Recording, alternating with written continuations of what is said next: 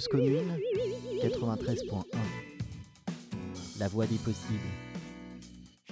Bonjour, c'est un, plaisir d'être là. C'est un plaisir d'être aussi devant euh, votre public parce que euh, d'une certaine manière, moi j'ai l'impression, c'est vrai que j'étais venu euh, quelques années pour la démocratie Internet, mais que justement la question moi qui m'a préoccupé depuis ces années là et qui est celle dont je vais vous parler aujourd'hui des, algorithmes c'est euh, exactement la vôtre en fait. Et que euh, du coup voilà j'ai l'impression de, parce que je, radote beaucoup là en ce moment en présentant l'ouvrage mais là j'ai vraiment l'impression d'être devant le public qui est euh, un des, voilà un public vraiment en fait je pense très très très directement concerné dans son sa compétence professionnelle parce que je vais essayer de euh, d'évoquer. Du coup, en essayant de garder le plus de temps pour la discussion, je, vais vous présenter euh, un, topo qui est un peu, euh, un peu tout fait, qui, qui, permet de, de, rentrer dans la première, le premier chapitre en fait de, l'ouvrage, parce qu'il pose d'une certaine manière les les bases hyper simplifiées euh, et, caricaturales euh, dans, sa vocation pédagogique de, des familles de calcul dont je parle ensuite, et dont les conséquences sont celles qui viennent d'être évoquées, qui est, que ça forme des mondes, et du coup ça, devrait susciter une discussion euh, de professionnels de la documentation, une discussion politique, une discussion sur le, la manière finalement dont de ce qu'on fait de notre attention en fait, hein, et de la manière dont notre attention est, en partie guidée par ces euh, calculateurs. Alors, euh, du coup, je vous présente ces quatre familles, mais d'une certaine manière pour ouvrir une discussion qui, déborde largement euh, par la suite. Alors, moi, la question, peut-être aussi par rapport à la démocratie Internet qui m'a toujours intrigué, c'est que d'une certaine manière, on a été pendant très longtemps dans un monde où ceux qui classaient l'information et ceux qui la hiérarchisaient euh, étaient ceux qu'on appelait les gatekeepers dans la sociologie du journalisme, les, gardiens, les portiers, et les gatekeepers, c'est les journalistes et c'est vous. vous et les éditeurs, voilà, les professions, les professions qui, dont la responsabilité sociale était euh, de désigner aux autres euh, les biens de qualité et de les hiérarchiser, de les ordonner, de, savoir conduire et guider à l'intérieur d'un univers de connaissances. Alors, la question évidemment qui se pose euh, aux journalistes, aux éditeurs et à vous, euh, c'est que désormais une partie du travail de hiérarchisation est faite par des machines. Et ces machines, ce sont les algorithmes. Euh, les, chiffres, évidemment, sont absolument improbables. Hein. mais alors, je cite beaucoup celui-là parce que c'est Guillaume Fouettillou qui me l'a donné, qui connaît bien le, domaine. Mais évidemment, on ne sait pas mesurer la taille du web. Donc, mais en revanche, ce qu'on estime, et il est probable que cette estimation est bien, bien, bien en deçà de la réalité, c'est que dans le volume des informations numériques, nos navigations se concentrent sur un micro-confetti de ces informations numériques. Et si nous allons sur ces 0,03% euh, des contenus, c'est parce que nous y avons été guidés par les moteurs de recherche, par les likes, par les retweets, par les recommandations, par les euh, traces de navigation. Et donc, euh, l'architecture de l'information sur le web a pris désormais une, forme qui est, très centralement une forme calculée, euh, et que euh, ce calcul il est présent à la fois dans l'information numérique et en même temps dans tout le, domaine naissant des big data qui étendent leur conquête hein, et du coup leur calcul bien au-delà du monde des informations numériques dans euh, les capteurs, les objets connectés, enfin toutes ces, choses que vous, que vous connaissez. Alors peut-être un mot sur le genre de perspective que très fidèle à, une tradition euh, ancienne d'histoire des, sciences et des techniques, moi j'essaie de suivre, qui est de, ne pas réanimer, et je pense que ça peut faire partie des, questions à discuter ensemble, euh, de ne pas réanimer un vieux conflit euh, entre eux, et un conflit qui est constamment présent dans ce débat, enfin dans tout débat avec la technique, mais, qu'on ranime de, façon très forte et qu'on ranime d'ailleurs de façon de plus en plus forte à, une époque où la, question de la menace calculatoire est, est brandie de façon très forte dans l'espace public conflit entre la sagesse, euh, la subtilité, euh, la sagacité, la finesse, euh, la poésie, la subtilité, la subjectivité des humains, contre la, bête rationalité froide, calculatrice, idiote, et, méchante des machines. Bon, ça structure nos représentations, mais évidemment, c'est assez peu réaliste. Toute l'anthropologie des techniques nous a montré que nous faisons couple avec des machines depuis très très longtemps, avec des artefacts, et que d'une certaine manière, nous sommes devenus très humains grâce aux artefacts techniques qui nous ont permis de, d'être subtil, sage, etc. Et, donc le, le, travail que fait la sociologie des sciences et des techniques, c'est justement de comprendre comment des, humains, des motivations, euh, des pratiques sociales, euh, des formes d'organisation, des institutions se sont aussi greffés avec euh, des équipements, des artefacts, des outillages cognitifs, et que c'est cet accrochage-là qui produit des mondes sociaux. Et moi, je dirais beaucoup, à force de discuter d'algorithmes, qu'il y, y, a tellement d'algorithmes qui calculent dans le vide et qui ne font strictement rien, et du coup, ils ne rendent aucun service, du coup, ils ne se greffent à, jamais à la société. Du coup, le, couplage entre des calculateurs, paraît-il, très subtils et très formidables, mais qui, en fait ne, font rien dans la société, euh, les rend totalement inefficients. Donc moi, les couplages qui m'intéressent, c'est ceux qui, marchent, et c'est le PageRank de Google dont je vais vous parler. C'est des choses qui se sont inscrites dans nos, pratiques sociales, dans, nos vies, dans nos conduites de façon forte et durable. Et puis l'autre, la conséquence d'une certaine manière de cette forme d'entrée, c'est de se dire, il faut entrer dans les calculs. Euh, euh, et, même si on n'y connaît rien et on n'y comprend pas grand-chose, qui est un peu mon cas, mais on se forme vite, il ne faut pas laisser aux statisticiens le soin de définir eux-mêmes les paramètres des calculs. Il faut aussi que les sciences sociales et humaines entrent dans une compréhension du travail qu'ils conduisent. Parce qu'il a une importance, ça a été dit, sociale, politique, culturelle, qui est assez décisive. Euh, et qu'il n'y a aucune raison de penser que les sciences euh, sociales humaines, euh, vos disciplines aussi, n'ont pas à, à, entrer en intimité, c'est-à-dire en compréhension avec ces systèmes. Parce qu'évidemment, les comprendre, c'est à la fois savoir mieux les utiliser, ça c'est au cœur de vos pratiques, mais c'est aussi savoir en critiquer et surtout savoir proposer des alternatives à ces euh, dispositifs. Alors, le jeu que je vais, que je vais faire, c'est donc pour vous présenter le premier chapitre, enfin, qui est une sorte de cadrage un peu de, de, mon idée. Parce que voilà, euh, j'ai oublié de dire, en raison de ce que je viens de vous dire, euh, ce petit livre très pédagogique qui ne s'adresse pas à un public académique, il a voilà une sorte de vocation un peu pédagogique qui est de se dire, bah, voilà, nous devons parler des algorithmes, nous devons parler de ce qu'ils font font à l'espace public. Et pour ça, il faut arriver à les simplifier. Alors vous allez voir que j'ai une simplification qui est euh, métaphorique, euh, donc qui euh, a un rapport quand même assez distendu au réel. Hein. Il, faut, il, faut, il, faut, le dire tout de suite, même si je pense que ça, ça, ça, désigne bien des, des, formes calculatoires qui sont extrêmement présentes, même dans les débats les plus techniques de la statistique algorithmique. Alors, euh, ma métaphore, c'est de dire qu'il y a des données, et ça, c'est tout l'univers euh, des big data, et puis qu'autour des données, il y a le calculateur. Et qu'on parle beaucoup des big data, voilà, il y a des données partout, elles prolifèrent, on les articule, etc. Mais finalement, si elles ne sont pas calculées, hein, euh, si elles ne produisent pas de la signification, et si cette signification ne résonne pas avec nos pratiques sociales, bon, il peut y avoir autant de données qu'on veut, ça, ne change pas grand-chose au système. Donc l'intérêt euh, que moi j'ai porté, c'est celui de regarder le calcul. Hein. Et le calculateur, euh, de façon métaphorique, je, vais, je, vais, vous dire tout de suite le, plan que je vais dérouler, euh, je vais le faire tourner autour des données, hein, et en plaçant d'abord à côté des données pour créer une première famille de calcul. Ah oui, j'ai oublié de dire que l'hypothèse centrale, et ça, ça je pense c'est une très bonne méthode de sciences sociales, c'est de ne pas dire il y a le calcul, c'est il y a des calculs.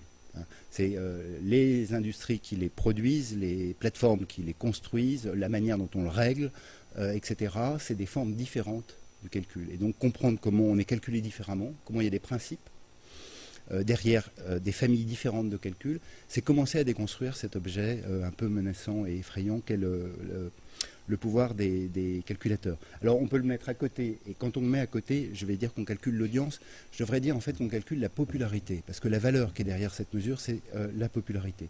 On peut mettre le calculateur au-dessus des données, et quand on met le calculateur au-dessus des données, euh, la, valeur, la, forme politique que dessine le calcul, euh, c'est celui de l'autorité. et c'est les moteurs de recherche avec Google qui en est le symbole, je vais y revenir. Et puis on peut mettre troisième famille, le calculateur dans les données. Et quand on met le calculateur dans les données, c'est tout ce qui est arrivé avec le web social, avec euh, Facebook, euh, Twitter, Pinterest, Instagram, Snapchat et les autres.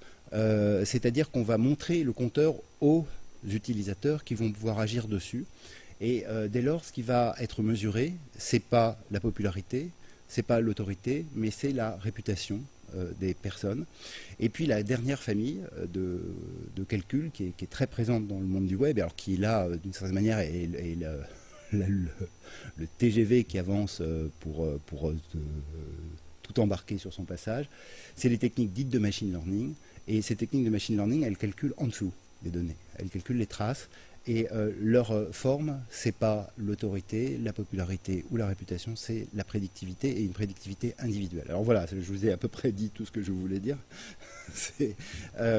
Euh, c'est de ça que je vais essayer de, vous décrire ces quatre grandes familles et les, effets sociaux et politiques aussi qu'elles peuvent avoir qu'on gardera pour, la, discussion. Alors comment, comment construire ces, ces, quatre familles, qui est une manière simplifiée de décrire euh, à la fois euh, des choses euh, extrêmement complexes, toute une tambouille beaucoup plus subtile évidemment que ce que je vais en dire, et en même temps de raconter une histoire du web. Hein, et donc ça permet de, mettre les deux récits un peu dans le, même, dans le même chemin, avec comme première composante le fait que pour bien calculer, il faut se brancher sur les bonnes prises. Alors ça, j'insiste beaucoup là-dessus. Alors je dis ça parce que moi je fais aussi beaucoup de web science, je ne sais pas comment dire, euh, digital humanities on dit maintenant, euh, de, traitement des données. Et ça, c'est un problème qu'on cesse de rencontrer euh, dans, le traitement de ces, données.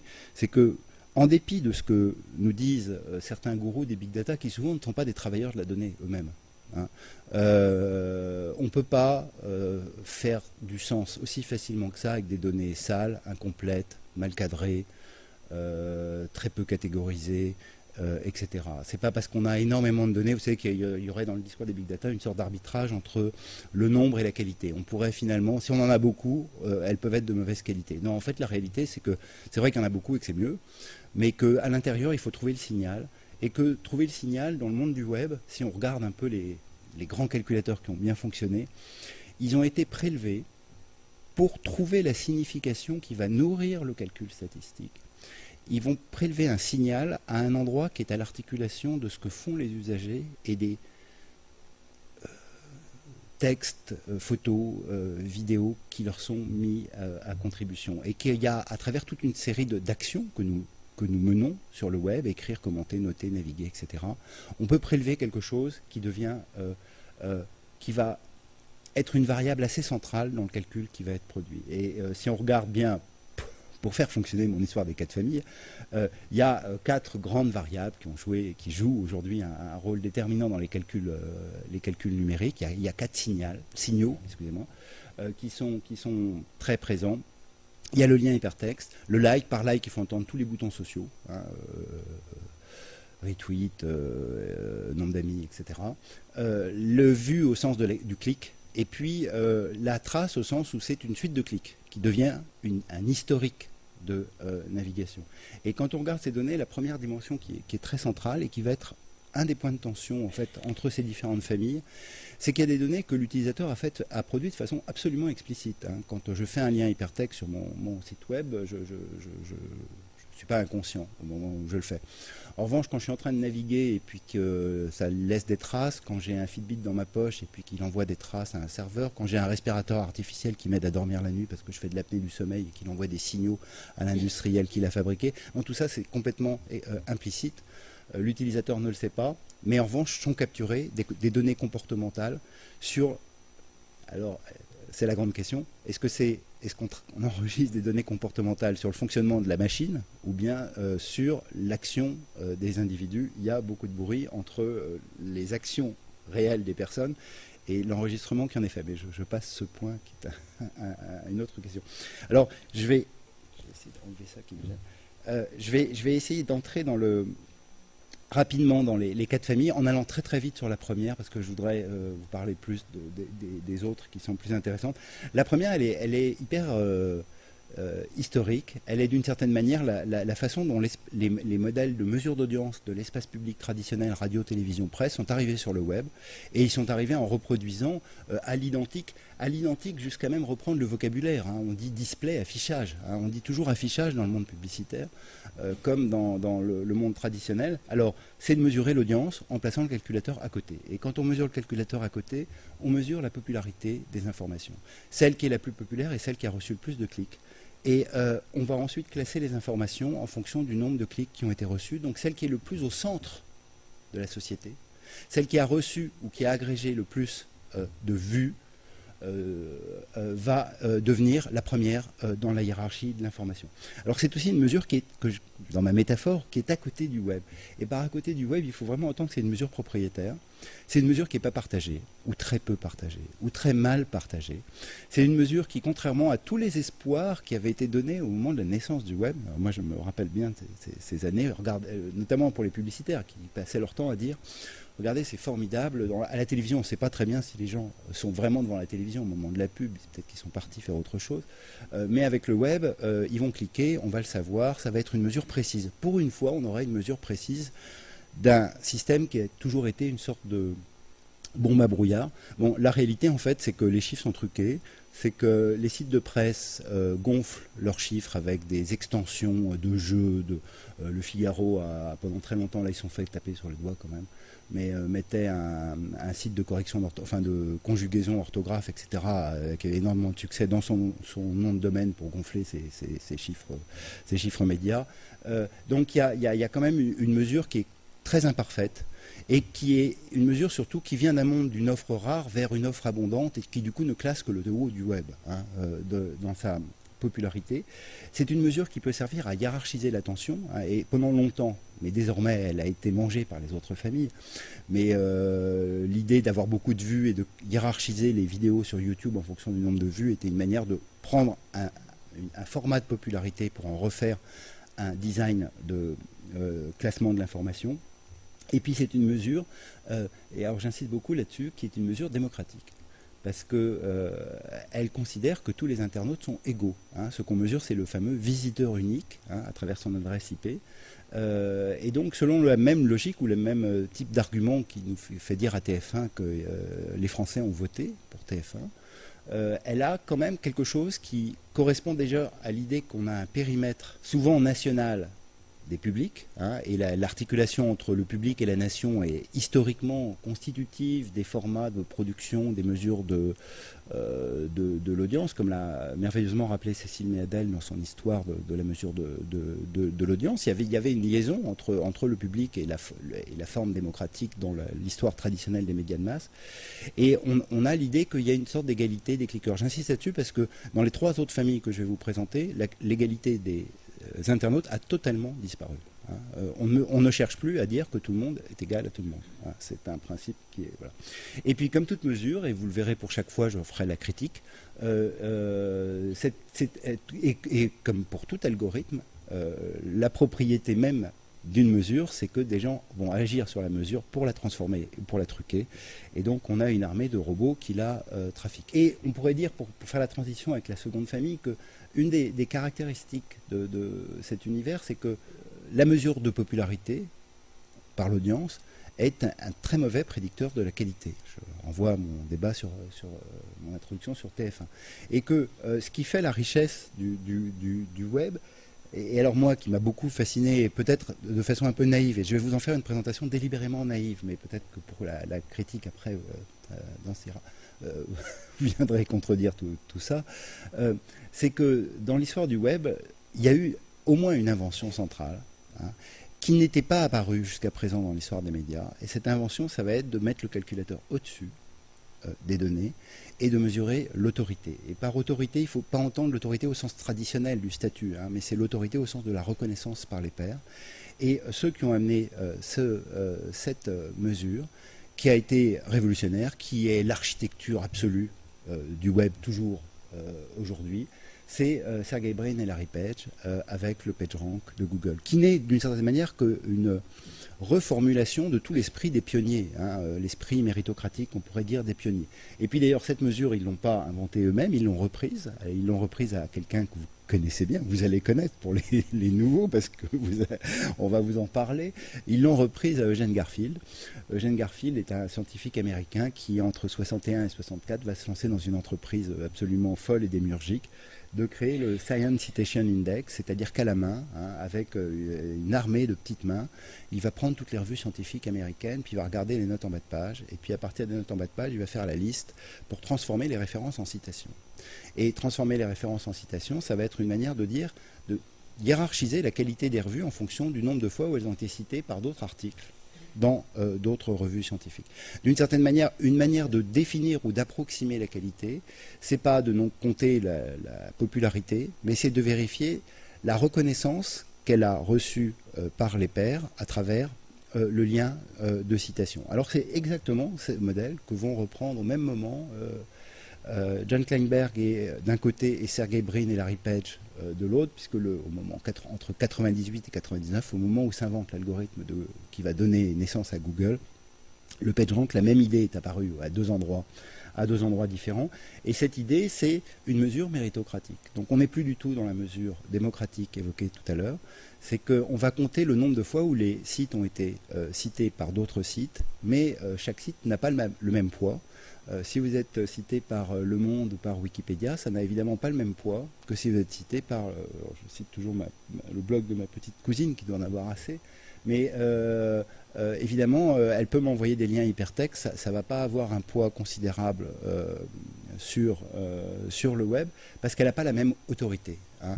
Et donc, ceux que vont inventer le modèle récursif hein, du calcul de l'autorité que fait le PageRank, c'est tout simplement de considérer le nombre de votes le lien hypertexte est un vote qu'ont reçu un certain nombre de sites, mais ce, vote est euh, paramétré, lesté d'un coefficient qui dépend de l'autorité du votant, qui elle-même dépend de l'autorité des votants précédents, qui elle-même dépend de l'autorité des votants d'avant de façon récursive sur l'ensemble euh, du web.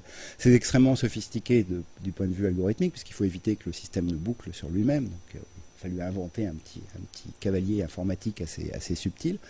Euh, mais euh, ça a permis de produire euh, une forme très originale de mesure de l'information et qui est une bonne approximation de la qualité informationnelle euh, sur le web qui va faire le succès immédiat de Google. Beaucoup d'entre vous sont trop jeunes pour se souvenir de l'arrivée de Google, mais euh, enfin pour ceux qui se rappellent d'Alta Vista et de l'ICOS, c'est-à-dire que le moment où Google est arrivé, la différence s'est vue en une seconde. Hein. Il n'y avait pas besoin de, faire de, photos.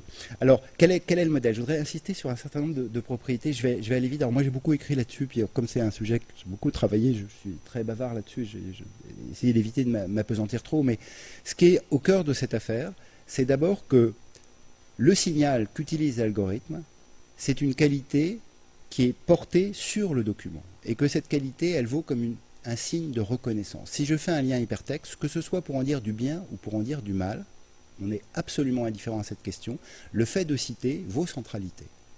Ça veut dire que, je, en écrivant mon propre texte, je me sens obligé de euh, citer les autres. C'était l'argument central de Merton, dont s'est servi Eugene Garfield pour construire le Science Citation Index. Il y a une sorte de dette mutuelle. Quand on produit quelque chose, on est endetté vis-à-vis du savoir antécédent, et ce savoir antécédent, on doit le référer en note en bas de page. Et d'une certaine manière, le, lien hypertexte va refaire cette, chose-là. Et du coup, la conception du web qu'il va mettre en œuvre, c'est une idée euh, dans laquelle on efface la personnalité de l'auteur. Ce n'est pas du tout la personne du citant qui est en jeu. Euh, ce qui est au cœur du PageRank, c'est un, mythe euh, historique euh, que vous devez bien connaître ou que vous, allez, vous allez étudier, hein, qui est cette idée du lien hypertexte comme étant la trace ou le signe qu'on peut établir entre deux idées qui sont dans des documents. C'est-à-dire que le, qui est au cœur de l'esprit des pionniers, qui va courir depuis Paul Hotelet. Hein, donc Paul Hotelet, c'est un, documentaliste belge du début du XXe siècle, fin 19e, début du XXe siècle, qui avait inventé une sorte de machine à Internet.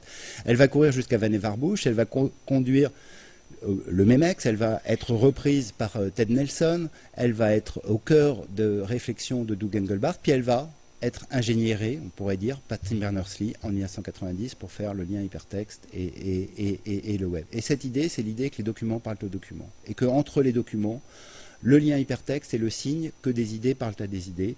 Et que du coup, on efface les personnes. Alors j'insiste là-dessus parce que le rêve de Google, sa, représentation de l'information pendant très longtemps, hein, c'était l'idée que le, web est un graphe de documents. L'autorité ne dépend pas du statut social des personnes, de leur diplôme, de leur position sociale, de leur caractère institutionnel. L'autorité, elle dépend euh, de, la de la reconnaissance, des, circulations de la reconnaissance que l'ensemble des textes du web se sont faits pour dire ce, ce site-là a reçu plus de liens hypertextes que ce site-là venant de gens qui eux-mêmes ont été plus cités.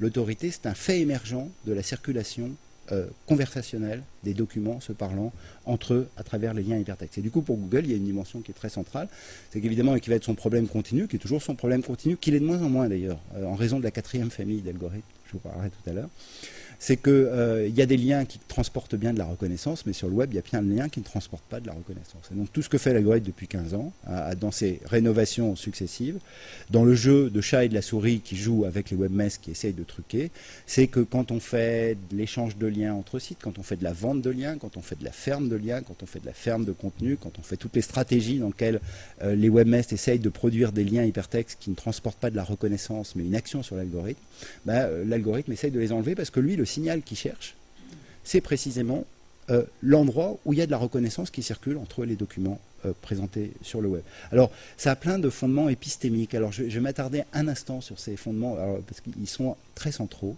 Et, du coup, là, vous allez avoir l'impression d'avoir devant vous le porte-parole de, non pas de Google, hein, mais du PageRank, hein, enfin de, Google Score, on va dire. Hein, euh, qui est qu'en fait, pour que ça fonctionne, il y a des conditions euh, épistémiques et statistiques qui sont très importantes dans cette affaire. Alors euh, la première, elle est, très liée au, monde de Google, et d'ailleurs quand on fait la, sociologie de l'entreprise, on, voit ça de façon très présente, c'est que c'est un univers euh, de la science naturelle. C'est un univers scientiste. Hein. Google est la seule entreprise du web qui ne veut pas de sociologues, de psychologues, de gens comme vous sans doute. ils ne veulent que des gens de sciences dures. Hein. Euh, et, leur conception de l'objectivité, c'est vraiment la conception qui avait été dégagée dans un livre magnifique de Lauren Daston et Peter Gallison, qui, qui est une histoire sociale de l'objectivité, qui montre comment l'idée d'objectivité a évolué euh, dans l'histoire. C'est celle qui s'est fixée au XIXe siècle à travers l'idée de l'objectivité instrumentale. Et l'objectivité instrumentale, c'est que la nature parle. La nature est mathématique. Et que si on se met bien au-dessus de la nature, et qu'on a un instrument qui n'influe pas, et c'est le grand mythe de Google, qui n'influe pas sur le milieu qu'on observe, eh ben, c'est le réel qui parle. Hein. Alors évidemment, euh, tout le problème, c'est que l'instrument, il agit sur le milieu observé. Hein. Mais c'est en tout cas dans la conception et dans les conditions de, possibilité épistémique du fonctionnement du, du PageRank, euh, cette idée que l'instrument ne doit pas agir sur le milieu est absolument essentielle en fait au système. Et puis il y a beaucoup d'autres lois statistiques qui lui sont associées. Alors je ne vais pas vous ennuyer avec ça, c'est fascinant, c'est absolument passionnant, mais c'est un peu abscon.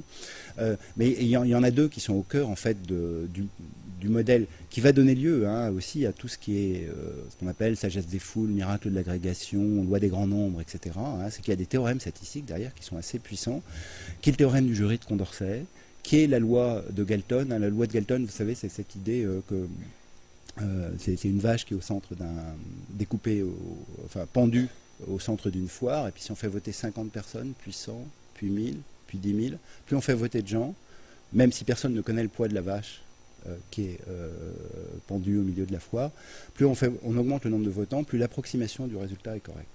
Bon, alors il y a des conditions statistiques particulières pour que ça marche, mais l'expérience répétée 100 fois, on peut le faire avec un vase, avec des billes aussi, ça marche aussi. Hein. Euh, ça fonctionne. Ça fonctionne. Loi des grands nombres. Et puis cette loi des grands nombres, elle retrouve chez Google une autre loi qui me semble très centrale, hein, et alors, qui est, elle, plus discutée statistiquement. Un jury, Galton, c'est très solide, euh, qui est euh, une loi qu'on appelle le théorème de la diversité, qui a été établi par Scott Page, qui n'a rien à voir avec Larry Page, hein, le fondateur de, qui est un statisticien. Et le, théorème de la diversité, il dit que non seulement il faut faire voter beaucoup de gens, mais il faut que ceux qui votent soient le plus différents possible. Hein. Donc c'est un argument contre la qu'on appelle la comitologie, c'est-à-dire l'idée que ceux qui doivent prendre les décisions sont des experts qui ont des parcours assez semblables et qui du coup des, des habitus, des formations, des savoir-faire qui sont très semblables, avec le risque que du coup il y ait des effets de, de, corps qui se constituent et que leur jugement soit la plupart du temps bon, mais de temps en temps très très mauvais. Hein. Et l'argument de Scott Page, c'est de dire non, il vaut mieux faire voter beaucoup de gens et, qu'ils soient les plus différents possibles. Hein. Ce n'est pas la question de la compétence, c'est la question de la différence qui est centrale. Et en fait, le, le PageRank joue énormément euh, de, cette loi statistique. Alors, la, manière de l'illustrer, c'est euh, ce film que vous avez connaissez, même les, plus jeunes, euh, même, si c'est un très vieux film, il a été vu par, beaucoup, qui est Les 12 hommes en colère avec Henri Fonda. Vous vous, souvenez l'idée, hein, c'est qu'il y a, quelqu'un qui est accusé et Henri Fonda est le seul à penser qu'il y a un doute sur l'accusation. et si on avait mis 12 Henri Fonda dans la salle du jury, jamais euh, euh, l'accusé aurait été innocenté. Hein. L'argument fort de, Scott Page, mais qui est un argument statistique, là, c'est juste une métaphore pour vous l'illustrer, c'est que ce que fait Henri Fonda pendant tout le film, d'ailleurs ce qui fait la qualité euh, narrative du film, c'est qu'il va profiter des différences et des singularités de chacun des membres du jury. Et donc, ce qui va amener à la résolution de l'énigme finale, c'est que, en fait, c'est un puzzle dans lequel chaque subjectivité, chaque particularité, chaque singularité va être utilisée. Il y a quelqu'un qui est d'origine populaire, il sait comment on utilise un cran d'arrêt. Il y a quelqu'un qui porte des lunettes, elle a vu qu'il y avait un témoin qui est venu témoigner à la barre, qui avait une trace rouge, et donc euh, qui devait porter des lunettes, et donc qui n'a pas pu se réveiller la nuit pour voir à travers sa fenêtre quelque chose, sauf à dormir avec des lunettes, etc. Donc en fait, ce que fait Henri Fonda, c'est qu'il regarde ouvrier, porter des lunettes, etc. Il va profiter du fait que depuis nos singularités, nous avons un point de vue différent sur les choses, et que quand on compose ce point de vue dans la loi des grands nombres, le, résultat est une approximation. Euh, c'est pas la pas la qualité, mais c'est une des meilleures façons d'approximer euh, la qualité dans ce système. C'est là-dessus que fonctionne le PageRank, avec cette euh, dernière clause qui est absolument centrale que j'ai évoquée tout à l'heure, c'est qu'évidemment il ne faut pas que les gens se coordonnent entre eux. Hein. Et, enfin non, il faut que les gens se coordonnent entre eux, mais il ne faut pas qu'ils se coordonnent en fonction de l'instrument qui les mesure. Hein. Et que, évidemment, alors Yoshai Benkler, qui était un des grands théoriciens de l'Internet, euh, des pionniers, on pourrait dire, avait fait beaucoup de, beaucoup travailler cette question, c'est que, et était fasciné, un peu comme moi, par le, le PageRank, c'est que, évidemment, ça marche bien, cette affaire, mais que si les gens se mettent à agir en fonction de l'objet qui, au-dessus d'eux, est en train de calculer les liens qu'ils ont entre eux, euh, bah, le calcul est déformé. Il n'est pas déformé uniquement pour soi, il est déformé pour tout le monde. Hein. Et je crois que le, si on veut expliquer cette, sorte de, de, guerre qui est menée, de guérilla incessante, enfin même, c'est pas de la guérilla, c'est vraiment de la guerre nucléaire, euh, entre Webmestre et, les ingénieurs qui développent euh, euh, cette affaire, il faut d'abord entendre le motto constamment répété par Matt Cott. Matt Cott, c'est chez Google la, personne qui discute avec les webmestres, hein, qui leur fait des petites vidéos pour leur dire comment faire un bon site web et qui, euh, dans toutes ces vidéos, il y en a des, maintenant, je sais pas, il y en a des milliers maintenant, euh, ou des centaines, euh, toutes ces vidéos disent une seule chose. Alors elles donnent des détails techniques, comment faire un titre, une balise HTML, etc. Mais en fait, elles disent tous, ne pensez pas à Google. Faites de bons sites. Faites des sites de qualité. ne faites pas de fautes d'orthographe. Mettez bien un titre et deux sous-titres. Ne copiez pas sur vos voisins. Duplicate content, Panda, hein, révision Panda. si vous faites un bon site, le mérite vous sera rendu. Hein. et le mérite est une sorte de, grâce qui vous sera rendue. Vous serez cité par d'autres personnes. Et surtout, n'essayez pas de vous, de vous applaudir vous-même en créant des sites qui vont faire des liens vers vous pour essayer de truquer le compteur, parce que là, vous serez puni. Hein. c'est la, le bac à euh, la à sabllisation auquel procède Google vis-à-vis euh, des tricheurs. Et donc on a un modèle qui va être le, modèle central de, Google, j'ai insisté que sur le PageRank, mais qui est d'une certaine manière sa loi, hein, c'est, euh, et qui est une loi extrêmement morale, qui est de dire la visibilité, soit ça se mérite, soit ça s'achète. Hein. Mais on ne confond pas les deux. Soit vous êtes dans le classement dit naturel ou organique, soit vous achetez des AdWords. Hein. mais on ne mélange pas les deux. Et euh, la guerre qui voilà, qui s'est longuement instruite sur, sur, le web joue énormément de cette idée que le signal qui fait la qualité du page, enfin du Google Score, il est et il est toujours en dépit de tout ce qu'on va vous raconter sur le fait que maintenant c'est 15 fois plus compliqué. Vous pouvez faire des sites web si vous n'avez pas de lien entrant, vous êtes mal classé. Hein. donc euh, que, quoi qu'il en soit, des nouveaux raffinements extraordinairement subtils qui sont ajoutés aujourd'hui au signal de, Google. Euh, sauf en cas d'hyperfraîcheur pour l'information, mais elle profite d'un nom de domaine qui, a lui-même capitalisé beaucoup d'autorité. Vous n'êtes pas sur les premières pages si vous n'avez pas des liens entrants. Hein. Ça, ça, reste le backlink reste l'affaire. Alors, j'arrête avec Google pour, pour, dire que ça pose évidemment des milliers de problèmes. Hein. Alors, on pourrait en faire une liste interminable que je ne vais pas faire et que vous connaissez bien et dont on peut débattre tout à l'heure. Mais parmi les critiques nombreuses qui sont faites à ce, système, il y, en, a un qui est statistique, qu'on appelle l'effet Mathieu. L'effet Mathieu, c'est, euh, vous savez, c'est une parole des évangiles qui est euh, ceux qui ont déjà beaucoup auront encore plus et ceux qui ont moins auront encore moins. Hein. et donc, euh, une prophétie apocalyptique. Hein, qui est exactement ce qui se passe dans tous les mondes en réseau. Alors c'était montré mille fois. Hein, ces travaux. Ça vient d'ailleurs aussi de Merton euh, à, l'origine, un, sociologue américain des, années 50-60. Euh, c'est que dans une structure en réseau, celui qui est au centre du réseau attire immédiatement des liens surnuméraires qui sont liés au fait que tous les nouveaux se connectent au centre. Hein.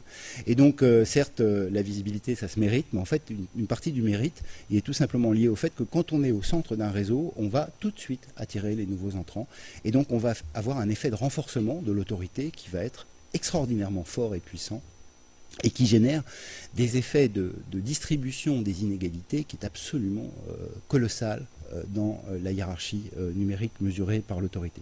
Et puis il y a une deuxième critique qui va me permettre de faire la transition avec la troisième famille, qui est que dans cette histoire du web, alors évidemment cette affaire de mesurer par au-dessus l'autorité va jouer un rôle décisif, elle va, elle va faire l'originalité, moi j'insiste beaucoup là-dessus, l'originalité du web par rapport à l'histoire des médias classiques, par rapport à médiamétrie. Voilà, le monde de Google, ça, propose un format de représentation de, de, l'information qui n'est pas le format TF1 qui, est, de dire c'est pas la popularité, c'est l'autorité.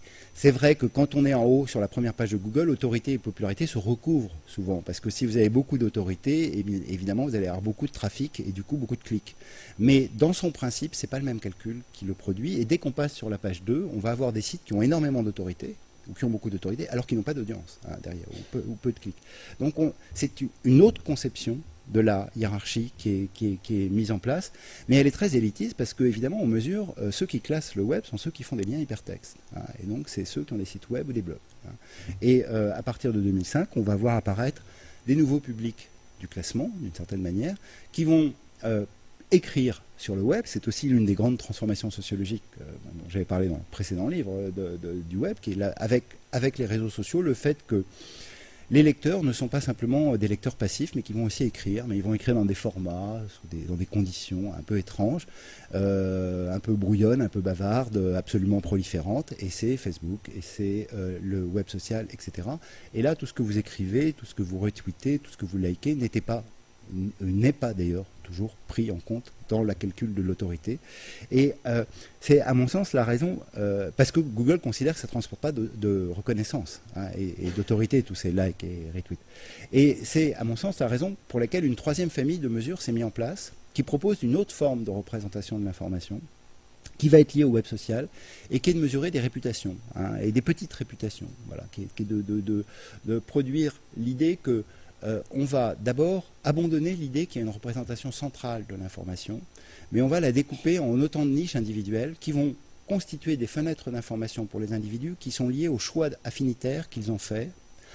En choisissant des amis, on choisit en fait des sources d'information qui vont se constituer autour des personnes et qui vont euh, produire des hiérarchies de l'information. Donc l'affinité et la circulation des informations, la circulation virale des informations, devient le moteur de cette affaire avec un tout petit modèle. Alors moi, je, qui, vaut ce qu'il vaut, mais qui, m'a toujours euh, servi beaucoup, euh, qui est de, dire que par rapport à ce que, ce que mesurait l'autorité, c'est-à-dire une trace de reconnaissance que quelqu'un portait sur un document, ce qui se passe dans le web social, c'est un mécanisme qui va dans les deux sens. Hein, et, je crois que ça reste très juste. C'est-à-dire que quand je like un site web, un article, je porte une qualité et c'est la qualité qui va intéresser l'algorithme, qui va calculer, je porte une qualité sur le document, et donc je mets un plus 1 au compteur, mais je porte aussi une qualité sur ma personne. Hein. Alors ma personne, c'est ces badges hein, qu'on porte à travers les réseaux sociaux, et dont on sait bien à travers toute l'analyse sociologique des comportements qui ont été faits des utilisateurs de réseaux sociaux, c'est qu'on ne like pas n'importe quoi, et que en likant, on sait très bien qu'une partie de la la motivation à agir de l'utilisateur, c'est aussi le signal qui va montrer à ceux qui sont dans son réseau d'affinité. Hein. Et donc on se construit soi-même tout en donnant un point à l'article qu'on est en train de liker. Donc on envoie un signal des deux côtés, on envoie un signal vers l'information, mais aussi un, signal vers la, propre sculpture de l'identité numérique qu'on est en train de fabriquer euh, pour les autres.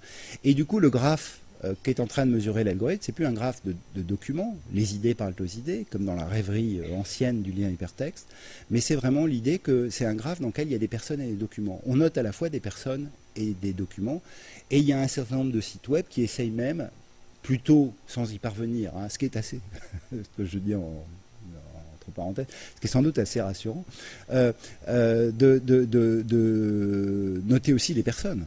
Hein. Alors, les personnes sont notées dès qu'il y a un site euh, très centré sur une activité. Les vendeurs sont notés sur Amazon, sur, eBay, euh, les, taxis sont notés sur euh, Uber, les couchsurfers sont notés, etc.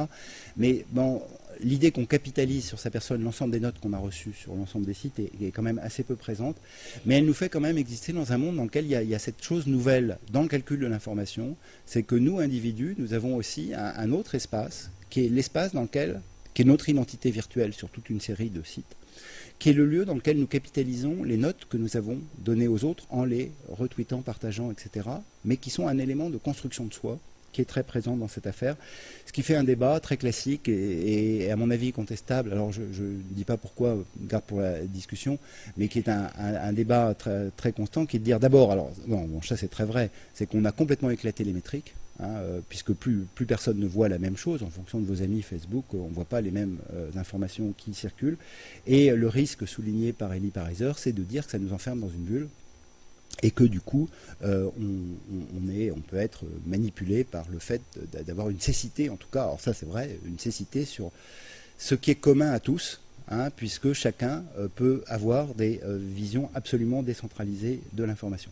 Alors, ça a une autre conséquence épistémique, si je fais le même petit point d'arrêt que celui que j'ai fait tout à l'heure pour le, le, le PageRank, c'est que alors que le rêve du PageRank c'était d'être au-dessus et de disparaître de la conscience des acteurs pour qu'on ne mesure que les échanges naturels qu'ils ont euh, entre eux de liens hypertextes.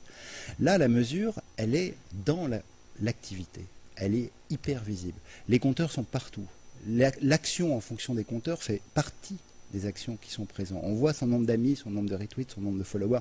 On n'envoie pas un tweet le vendredi à 18h, mais on l'envoie le mardi à 11h parce qu'on aura plus de retweets et qu'on va pouvoir le voir sur son affaire. Et puis on va pouvoir mesurer la diffusion de son retweet avec le nouveau bouton que Twitter a ajouté, etc. Donc en fait, le fait d'agir et de produire des signaux de qualité à l'intérieur des échanges informatiques euh, pas, euh, ne doit pas être fait à l'abri des compteurs ou d'un rapport stratégique à sa propre action pour agir sur l'effet qu'on va produire sur la mesure, mais est directement intégré dans le dispositif technique. C'est pour ça que la, mesure est dans les données, dans ma métaphore. Et évidemment, ça rejoint un débat euh, très conséquent, et, là je pense que c'est très en affinité, avec ce qui est arrivé à la statistique euh, à partir des années 80 et avec toutes les politiques néolibérales de benchmark. Hein, c'est-à-dire que le moment où on a installé partout dans la société, partout dans les entreprises, dans l'administration, dans l'État, euh, des compteurs euh, de mesures d'activité dont on voit bien que, et, c'est exactement le propre du web social, elle ne cherche pas du tout à mesurer le réel. Hein. Il y a d'une certaine manière dans l'idée d'objectivité par au-dessus chez Google l'idée qu'il y a quelque chose du réel, naturel ou organique. Là, le réel, il est complètement plastique, hein, et, la qualité de la mesure, on s'en moque un petit peu. Ce qui compte, c'est la différence entre deux états de la mesure. Hein. Et donc toutes les politiques de, classement, de palmarès, évidemment, la, mesure n'est pas destinée à mesurer, mais la mesure est destinée à orienter le comportement des acteurs qui sont mesurés.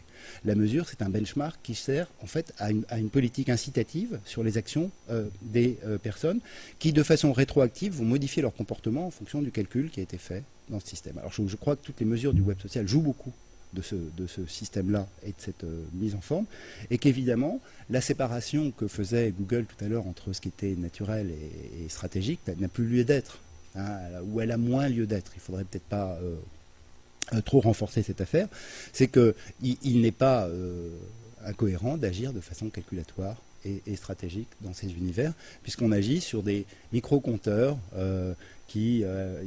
il y a un terme qui est extraordinaire que Bruno Latour a été déniché chez, Gabriel Tard, qui est de dire que ces, compteurs sont des gloriomètres. Hein. Et euh, voilà, les compteurs de réputation sont des gloriomètres, il y en a plein partout, et nous agissons sur ces petites gloires locales qui, vont organiser la circulation de l'information. On peut aussi évidemment critiquer cette famille de mesures qui s'est considérablement développée. Elle génère des armées de faux amis. Il y a un point qui est très central dans le, marché, euh, parce que maintenant ça fait depuis 2007, 2006-2007 hein, que s'est établi cet, univers, univers numérique. Et depuis 2007, c'est la même rengaine, ils n'y arrivent pas, et à mon avis, ils n'y arriveront jamais. Hein. c'est à trouver une convention c'est-à-dire à faire des mesures euh, d'engagement, de réputation, de, notoriété, de blogueurs influents. En fait, chaque entreprise qui produit ces listes de blogueurs influents a des calculs qui sont différents et s'appuie sur des, systèmes qui sont différents. C'est un monde extrêmement plastique, extrêmement mouvant, et dans lequel, précisément parce qu'il est éclaté, euh, on n'arrive pas à faire une convention. vous savez que pour les questions de médias et de mesures, la question de la convention est absolument euh, centrale. Hein. Vous, savez que médias que s'il y avait un concurrent de médiamétrie, il mesurerait différemment euh, le marché, mais personne ne veut qu'il y ait un concurrent euh, de médiamétrie, parce que tout le monde a établi comme convention globale qu'on allait faire comme si médiamétrie donnait les bons résultats. Ça accorde le marché publicitaire et le marché euh, des médias ensemble. il ne faut surtout pas inventer une autre mesure dans ce dispositif. Et puis il y a une autre critique qui est très décisive, et qui est euh, bon moi j'avais mis ça un petit peu rapidement dans le livre en me disant euh, c'était une petite idée qui me traînait dans ma tête mais etc mais alors depuis que je travaille beaucoup plus sur ces questions je vois que je m'étais pas trompé hein, c'est que euh, il y a beaucoup de gens qui vont arriver et qui vont dire bon c'est sympathique c'est ce web social c'est riche c'est dense c'est volubile c'est conversationnel euh, mais est-ce qu'on peut faire des calculs de big data là-dessus Est-ce qu'on peut trouver de la signification dans tous ces, bruits? Est-ce qu'on peut euh, prédire le résultat des élections, euh, le succès d'un film, le cours de bourse d'une action, l'arrivée de la grippe, etc., etc. Bon, et l'air de rien, on n'y arrive pas. Hein. ça marche très très mal, c'est complètement approximatif. Euh, et une des raisons évidemment qui, est, en débat, c'est que c'est pas parce qu'on l'a dit sur Twitter. Hein, euh, on voit bien le référendum écossais sur Twitter, le vote était pour, l'indépendance. Bah, parce que les gens qui sont pour l'indépendance, ils étaient plus mobilisés politiquement. Il n'y a pas de représentativité statistique, donc effectivement, ça, produit un signal qui va du côté de l'indépendance, euh, alors que ceux qui voulaient rester dans le, Royaume-Uni étaient plus silencieux et moins expressifs sur Twitter, et que bon, on, pas besoin de, de un grand statisticien euh, euh, pour, comprendre les, effets. Et il y a surtout un décalage qui se crée en ce que le fait que produire du signal dans les espaces du web social, c'est aussi produire une forme euh, non pas mensongère, mais déformée, exagérée, exacerbée, mise en scène, théâtrale, sculptée de la réalité qui ne correspond pas exactement aux pratiques. Hein, alors, l'exemple que je cite toujours, je cite deux exemples qui sont très liés. Euh, c'est que vous savez que quand on demande aux Français, il y, a, 15 ou 20% des Français qui regardent Arte dans les, quand on leur demande euh, en questionnaire, et dans l'audience, il y a 3%. Hein. Il y a, un merveilleux papier que moi je recommande beaucoup, qui est un papier de gestion, hein, de, de sciences, marketing et gestion, qui a été fait sur un site australien, qui est une sorte de Netflix australien, et, les, auteurs ont comparé de façon très subtile, parce que leur, enfin, leur argument est très subtil. Et, le, site leur demandait quels sont les films que vous aimeriez voir, et puis évidemment ils savent les films qu'ils ont réellement vus à partir du, site. Et alors évidemment, il y a un décalage. Hein. les gens aimeraient, euh, je prends toujours cet exemple, je caricature évidemment, mais ils aimeraient se faire une semaine pour refaire l'intégrale d'Ozu. Voilà, c'est leur, rêve. Voilà, ce qu'ils aimeraient vraiment, c'est voilà, c'est de se faire de, je sais pas les, les, je sais plus combien d'heures du film de Rivette là qui a été euh, ressorti. Ils, vraiment, ils voudraient faire ça. Mais ce soir, ils sont trop fatigués, donc ils vont regarder une bouse sur TF1. Euh, de, d'Hollywood. Mais ça ne veut pas dire, c'est, l'argument du papier, c'est, de dire, c'est, pas, on se, on, un peu à soi-même, mais, mais le décalage, il est temporel. C'est tout simplement un décalage entre j'aimerais le faire, et les gens aimeraient vraiment le faire, le, désir est maintenu, même s'il est constamment repoussé par les nécessités du quotidien, euh, mais se crée un décalage entre ce qu'on fait présentement et puis ce qu'on aimerait faire. Le web social, il dit beaucoup plus qu'on aimerait hein, que la réalité des conduites. Et je crois, moi, que c'est de cette et, il ne cesse de le dire en fait, hein, euh, de, ce point d'argument que les théoriciens actuels des big data ne cessent de venir dire très bien, arrêtons d'écouter ce que disent euh, les gens, mais regardons ce qu'ils font. Ne nous occupons que des conduites. Soyons radicalement behavioristes. Hein. La seule chose qui compte, c'est ce qu'ils font. C'est pas ce qu'ils disent, c'est pas ce qu'ils aimeraient faire, c'est pas leur souhait. C'est très difficile à calculer et Facebook n'arrive toujours pas à personnaliser ses calculs de marketing publicitaire avec les, informations qu'il y a sur les pages Facebook et bah, à mon avis, ils n'y arriveront jamais. Hein. Donc il y, a quelque chose de trop flou dans ce bruit on n'arrive pas à trouver euh, le, signal. Et les gens des big data vont venir dire bon, on va s'occuper de l'individu. Hein. L'autorité, la popularité, on s'occupait de représenter pour tout le monde. Dans l'affinité, dans la réputation, on s'occupait de représenter l'information pour, des, groupes affinitaires. Là, on va s'occuper de l'individu. Et puis surtout, on va enregistrer ses traces. Et quand on dit ses traces, on va enregistrer ses comportements. Hein. et euh, uniquement les comportements. Le comportement est la seule information par laquelle on peut faire de la prédiction. On ne peut pas faire de la prédiction sur du déclaratif hein, dans cette, euh, euh, option. Et c'est ce qui va mettre en place la quatrième famille des, métriques du web. Alors, il faudrait insister beaucoup, alors que je ne vais pas le faire sur cette quatrième famille, parce qu'évidemment, elle est en train de, euh, non pas de manger les trois autres, hein, mais elle, est désormais greffée pas à la première qui reste un petit peu dans, son coin du marché publicitaire pour les, sites qui font du display, ce qui est une, petite partie du marché publicitaire euh, numérique. Mais en revanche, elle est entrée complètement dans la deuxième famille de l'autorité et, la, troisième de la, réputation, qui est euh, l'idée de calculer les individus à partir de leurs traces de navigation. Et en prenant les traces de navigation euh, des individus, on va comparer ces traces, donc une suite historicisée de clics aux traces de navigation des autres, pour leur recommander, dans le modèle le plus simple qu'on appelle filtrage collaboratif, c'est un très vieux modèle euh, algorithmique, euh, euh, recommander aux gens qui ont acheté le même livre que moi, des livres qu'ils ont lus et que moi je n'ai pas lus, et donc considérer que la prédiction, et j'insiste aussi, beaucoup là-dessus, la prédiction, c'est pas voir dans l'avenir de l'utilisateur, rentrer dans ses désirs ou sa subjectivité, c'est tout simplement regarder le passé de l'utilisateur pour comparer au passé des autres, et tirer des informations du passé pour la, proposer dans le futur. Hein. Et euh, ce que vont faire ces, techniques, c'est de mettre en œuvre de façon massive euh, ces, outils. Et euh, là, euh, alors je, dis ça peut-être parce que c'est mon sujet actuel de, recherche. Il me semble que big data, tout ça, c'est plus un effet de mode, euh, des, beaucoup de, aussi d'intérêt économique, hein, de consultants, d'entreprises, etc., pour, pour, faire exister l'idée des, d'une révolution, euh, d'une énième révolution euh, dans le monde numérique. Mais s'il y un endroit où il y a vraiment une transformation, et là où, j'hésiterai pas à dire révolution, c'est dans le monde euh, des, techniques de calcul statistique autour de, de, techniques qui sont par ailleurs, du point de vue des, modèles mathématiques et algorithmiques anciennes, hein, qu'on appelle le machine learning, les méthodes d'apprentissage, mais qui aujourd'hui, avec les, capacités des calculateurs, peuvent enfin mettre en œuvre des formes qui sont parfois très anciennes. Hein. Une partie des techniques euh, de, machine learning sont ce qu'on appelle des, modèles bayésiens. Bon, Bayes, c'est le XVIIe siècle. Hein. Donc, euh, Bayes, la place, il faudrait dire d'ailleurs. Euh, donc, l'idée qu'on peut réviser une estimation probable en fonction d'un événement subséquent, hein, qui est le modèle dit des probabilités subjectives, est en fait mise en place dans toute une série de techniques qui ont pour propriétés, euh, alors qui ont, plein de propriétés, mais je, vais insister que sur, que sur quelques-unes, euh, euh, qui ont pour propriété d'abord de, tester des millions d'hypothèses. Et donc on, transforme dans la statistique quelque chose qui était important, qui est le, fait que classiquement, ce qu'on faisait dans les algorithmes, dans les statistiques, c'est qu'on on forme des hypothèses, puis on les met dans le modèle, et puis ensuite le modèle essaye de vérifier si ces hypothèses sont vérifiées.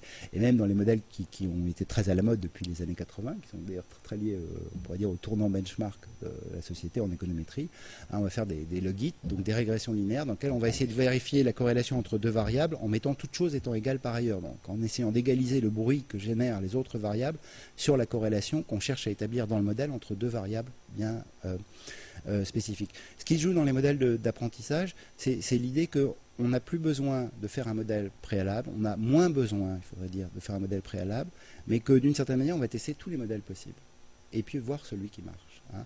Et ce qui, euh, pour, du point de vue de la, recherche aussi, euh, transforme radicalement les choses, c'est-à-dire que finalement, le concepteur de l'algorithme ne sait plus très bien ce qui se passe, puisque ce n'est pas lui qui a fait le modèle. En fait, il a donné les coordonnées pour que la machine auto-apprenne les propres règles de traitement de l'information qu'elle va euh, mettre en œuvre.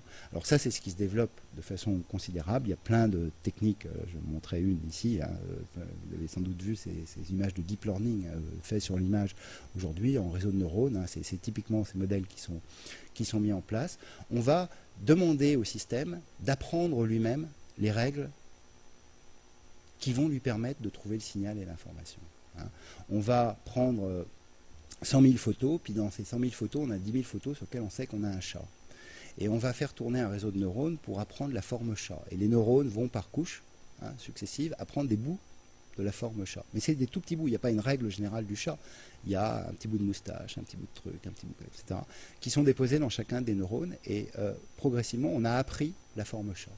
Et ensuite, à partir de ce modèle, qui n'a pas été pensé par le chercheur, le concepteur ou l'ingénieur, mais qui a été découvert par la, machine en organisant les neurones d'une façon particulière pour traiter ces 10 000 photos de chats, on va pouvoir faire tourner le modèle sur les 90 000 autres photos et voir où il y avait des chats alors qu'on ne le savait pas. Hein, et ça, ça marche de mieux en mieux hein, dans, ce, système. Et puis il y a une autre propriété sur laquelle je voudrais euh, insister, puis je, m'arrête là, euh, c'est que ce qui se joue dans cette euh, configuration, c'est aussi, alors ça j'y ai prêté beaucoup d'attention dans d'autres parties du livre plus sociopolitique, on pourrait dire, que ces nouvelles techniques de calcul, elles ont une sorte de projet politique global, hein, et notamment la dernière, hein, qui est cette idée qu'on pourrait calculer la société par le bas. Hein. Et alors ça, il me semble, mais là c'est plus en sociologue politique que je dirais ça, hein, c'est que euh, ce qu'elles mettent en tension très fortement, c'est quelque chose qu'on a vu dans toute l'histoire d'ailleurs du numérique et des transformations contemporaines de nos sociétés, euh, qui sont très liées à la crise de la représentation, euh, à la crise de confiance dans les institutions, à, l'idée qu'on ne voulait pas qu'on choisisse pour nous, que les médias fassent l'agenda pour nous, que les bibliothécaires et les documentalistes décident des livres que nous devrions lire, que euh, d'autres fassent pour nous. Euh, c'est cette sorte de confiance absolue que l'individu euh, s'auto-confère de façon sans doute très excessive et prométhéenne, de dire moi je sais, je vais choisir moi-même, je veux le faire moi-même. Hein.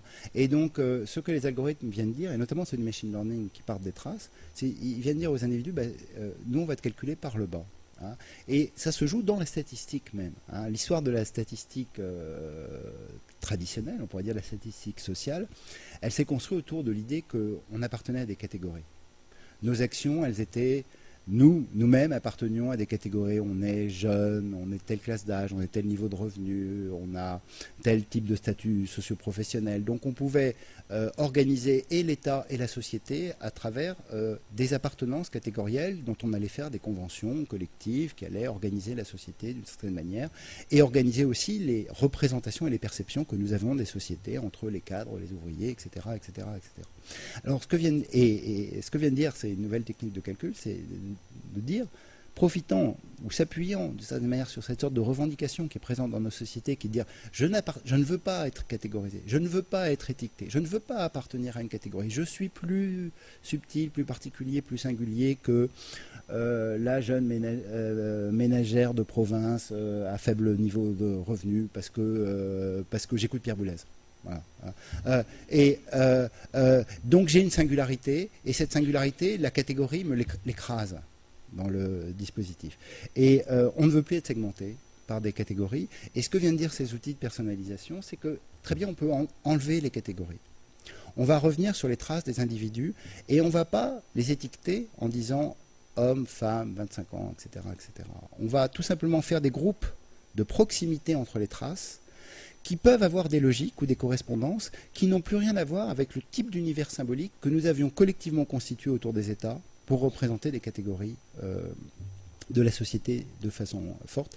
Alors ça, je crois que c'est d'une certaine manière la, la, je finis avec ça, la, manière dont euh, euh, très précisément ce, projet calculatoire, il, épouse paradoxalement des transformations de nos sociétés qui adhèrent à un certain nombre des, représentations euh, de l'individualisme contemporain. Hein. Ne, pas être, euh, ne, pas être catégorisé, mais euh, qu'on puisse respecter la singularité de chacun dans les calculs qui sont faits. Voilà, je, m'arrête là en espérant que ça, suscite la discussion. Cause commune 93.1 La voie des possibles.